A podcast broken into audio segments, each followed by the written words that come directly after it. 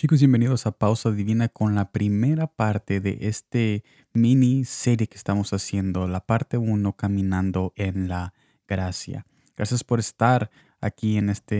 primera parte y espero de que todos estén disfrutando este lunes, noviembre 23, son aproximadamente las 2.54 pm. Es un día muy soleado aquí en el lugar de Nueva York y espero de que donde tú estés en este momento, sea lejos o cerca, que la presencia de Jesús te alcance y que tú puedas estar, que tú puedas estar listo para abrir esa puerta cuando Él toque tu corazón. Y en este día estaremos viendo Efesios capítulo 2, versículo 7, comenzando esta miniserie con este pasaje muy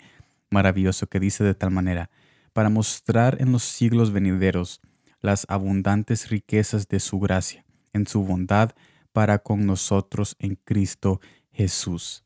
Pablo nos recuerda que hay una, riqueza en Jesús, pero cuando vemos esta palabra riqueza, lo primero que se nos viene a la mente es el dinero. Pero ¿qué clase de riqueza está hablando Pablo aquí? Pablo nos habla de una gracia de parte de Jesús como nuestra riqueza.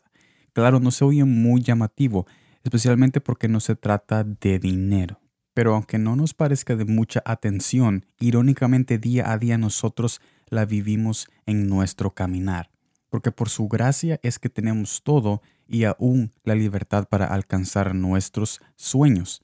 No obstante, hay algo que pasa en nosotros cuando no solamente vivimos esta gracia sin entendimiento, sin reconocerla, porque cuando nos acercamos a Jesús y su palabra, nos damos cuenta de algo muy importante, que hay una esfera y un camino de gracia que debemos caminar.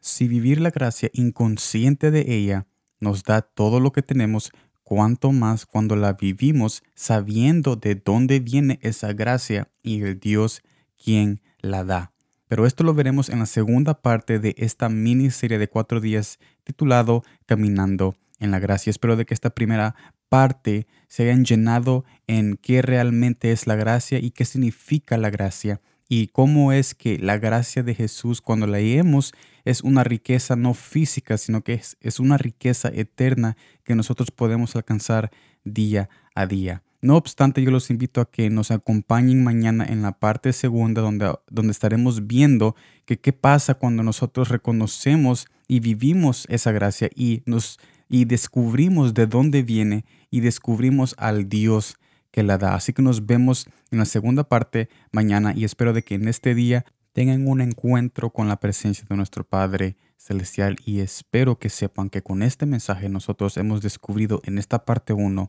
qué es realmente la gracia y qué significa ser ricos en Jesús, porque cuando decimos que somos ricos en Jesús, no solamente es que Él nos da las cosas que necesitamos para sobrevivir aquí en este planeta como dinero, casa y el matrimonio y nuestros hijos, esas bendiciones, pero también tenemos algo que es primordial y que permanece y algo que salva y algo que es definitivamente algo que no merecemos, que es la gracia de Jesús. Así que yo los veo mañana en la segunda parte de esta miniserie Caminando en la Gracias y como siempre, gracias por el tiempo.